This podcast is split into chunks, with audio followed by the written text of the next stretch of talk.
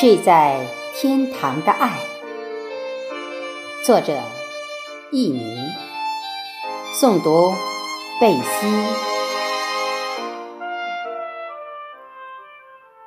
一天，父亲开口跟我要钱了。最初的借口是身体不太好，要去医院做个全身检查，我便给他寄了钱。没想到时间不长，他又来了电话，说想买个电动三轮车。我犹豫了一下，他好像听出我的迟疑，说：“你给我出一半，我自己出一半，把家里羊卖了。”我的心就软下来。这些年，他一直养羊四五只。养大了去卖，当做日常的花销。母亲去世后，我想把他接到城里，他执意不来。在县城的弟弟也打算接他一起，他也不肯，说习惯了乡下，习惯了村里的人，无法说服父亲，也只能由他。但是。平常给他钱，他总不肯要，说生活简单，开销也小，花不到什么钱。可是现在，我如数把钱汇过去，心里却觉得有什么地方不太对劲。这样过了三个月，我决定带女儿回家去看看他。门锁着，隔壁的三叔。说他去放羊了。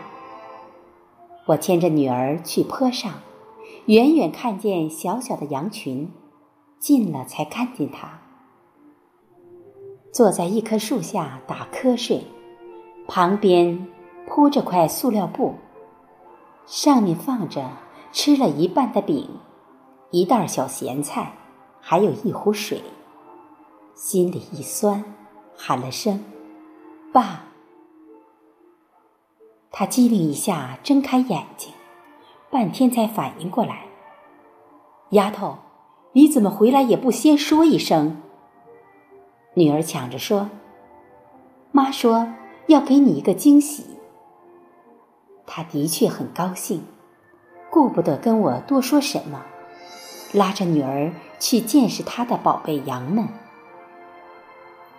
八只，小小的一群。他乐呵呵地说：“再过一段时间就卖，可以卖好多钱呢。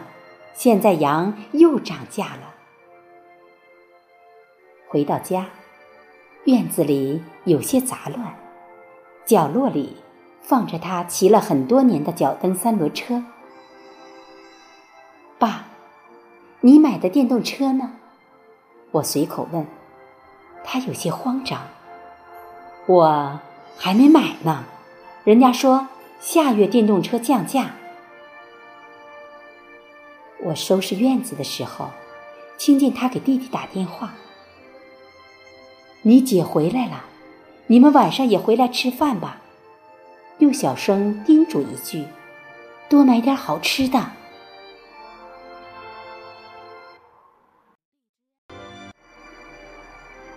我想说什么？但又住了口。那些年，心里始终介意父母的偏心，因为年少的嫉妒，我对弟弟刻意疏远了。后来赌气般的考上了一所好大学，终于扬眉吐气的离开了家。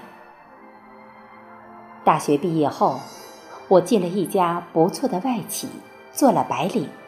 而弟弟最后勉强读完职业中专，成了县城里那种在流水线上做事的小工人，对我更是仰视中又多了些敬畏。下午，弟弟两口子带了孩子早早回来，买了很多东西。父亲亲自下厨，让弟弟打下手，做了很多菜，都是我爱吃的。母亲在时，他是不做饭的，很意外，他竟然把每一道菜都做出了母亲的味道。吃着吃着，我几乎流下泪来。晚上，我在院子里陪他说话，只是没想到，他绕了很大的圈子，先说村里正在统一规划，又说母亲生前想重新翻盖房子，最后才试探着问：“你们要是手头不那么紧，能不能？你知道的，你弟弟他们。”我打断他：“爸，翻房子需要多少钱？”心里忽然有一丝说不出的伤感。大概，大概要两万块吧。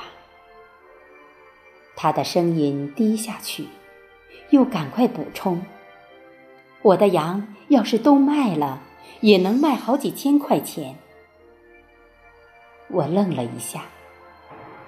两万多，对我来说也不是小数目。我嗫嚅着：“爸，我回去看一看再说，应该不是太大问题。”他低下头：“丫头，难为你了。看看能有多少？爸年纪大了，别的事也不会花钱了。”我笑了笑。月光暗暗的，他一定看不出我的笑容有些苦涩。跟老公说了父亲要钱的事，半天，老公也不说话。他不是一个小气的人，但这一年，他的境况比我更糟。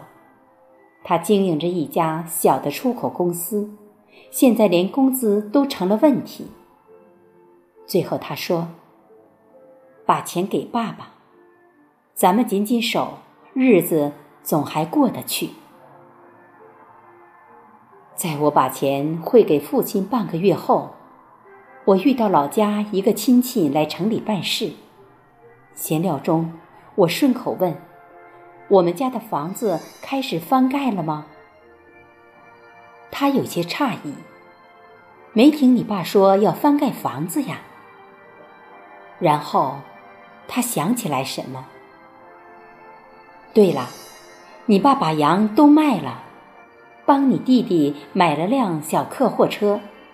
你弟不在工厂了，自己给人开车送货呢，不少赚钱。我的心里像瞬间被凉水浇透，有冷冷的寒意。原来。他是骗我的，他始终是偏着弟弟，偏心到骗了我的钱来帮着他。父母是不能恨的，可是那怨到底有多重？回到家，我终于忍不住把自己关在洗手间，借着哗哗的水声哭了一场。之后好些天。我都没有主动给他打电话，后来是他先打了电话来，我只是淡淡的应付着，他只好讪讪的挂了电话。但是我没有想到，那竟然是我最后一次听到他的声音。三天后，我接到弟弟电话，说他去世了，死于心肌梗塞。猛然想起他三天前电话里那些琐碎的叮嘱和我的冷淡，犹如一块重石砸在心上，砸得我好半天没有透过气来。赶回家去，第一次我和弟弟抱在一起痛哭。母亲离开时，我还有他的怀抱可依，可现在。几天前，对他的怨恨早已被他突然的离去冲散，只被疼痛包围。安置了他的后事，走的时候，弟弟送我去车站，说：“姐，要常回来，爸妈都不在了，家还在。一句话，我干枯的眼中忽然再度充满了泪。握握弟弟的手，说了声保重。我上车离开。我想，也许以后这个所谓的家，我不会常回了吧。过了好多天，我才从他的离去中平静下来。但是人生，真的竟是这样的祸不单行。老公的公司出事了，他被一个客户骗走了全部资金。老公几乎崩溃，从不沾酒的人开始日日买醉。我既心疼焦急，又无计可施。想了一个晚上，决定卖房子。弟弟是第二天中午打来的电话。他离开后，弟弟倒是常常打电话来。我没有心思和他寒暄，他也听出了我的焦虑，耐心的询问，还是对弟弟说了。没想到。他竟然坐了火车，第二天一大早就赶了过来。进门什么都不说，从怀里掏出报纸包着的一沓钱来。姐，这是五万块，不多，先拿着应急。我吃惊不已，您哪儿来的钱？这几个月开车拉货赚了一部分，用房子抵押贷了三万，县城里。房子不值钱，只能贷这么多。我心里一热，把钱推给他。我不能用你的钱。弟弟急了，姐，去年工厂倒闭，我和你弟妹都下岗，想买辆车，没钱。你给了爸四万块，让他给我，还不让爸告诉我是你的钱。我呆住了。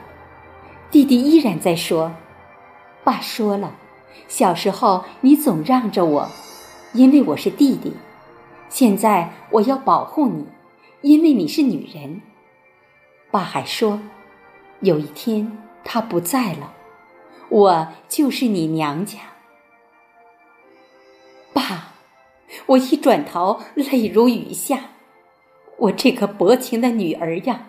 是怎样误会了他那片深爱的苦心？他是早就知道自己将不久于人世了吧？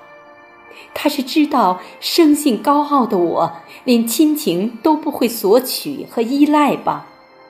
所以，他要替我预定未来的爱和守护。当初，他开口跟我要钱，心里该是怎样的为难？要鼓起多大的勇气？但是，他还是要那么做，只是为了让他离开后，我还有亲人的爱可以依赖。原来，他最爱的孩子还是我呀！我转过身，抱住弟弟，什么都没有说，只是紧紧抱住。我想此刻。睡在天堂的他，一定是安心了，因为，他那个始终活在他的深爱中却不自知的女儿，终于懂得了他的爱。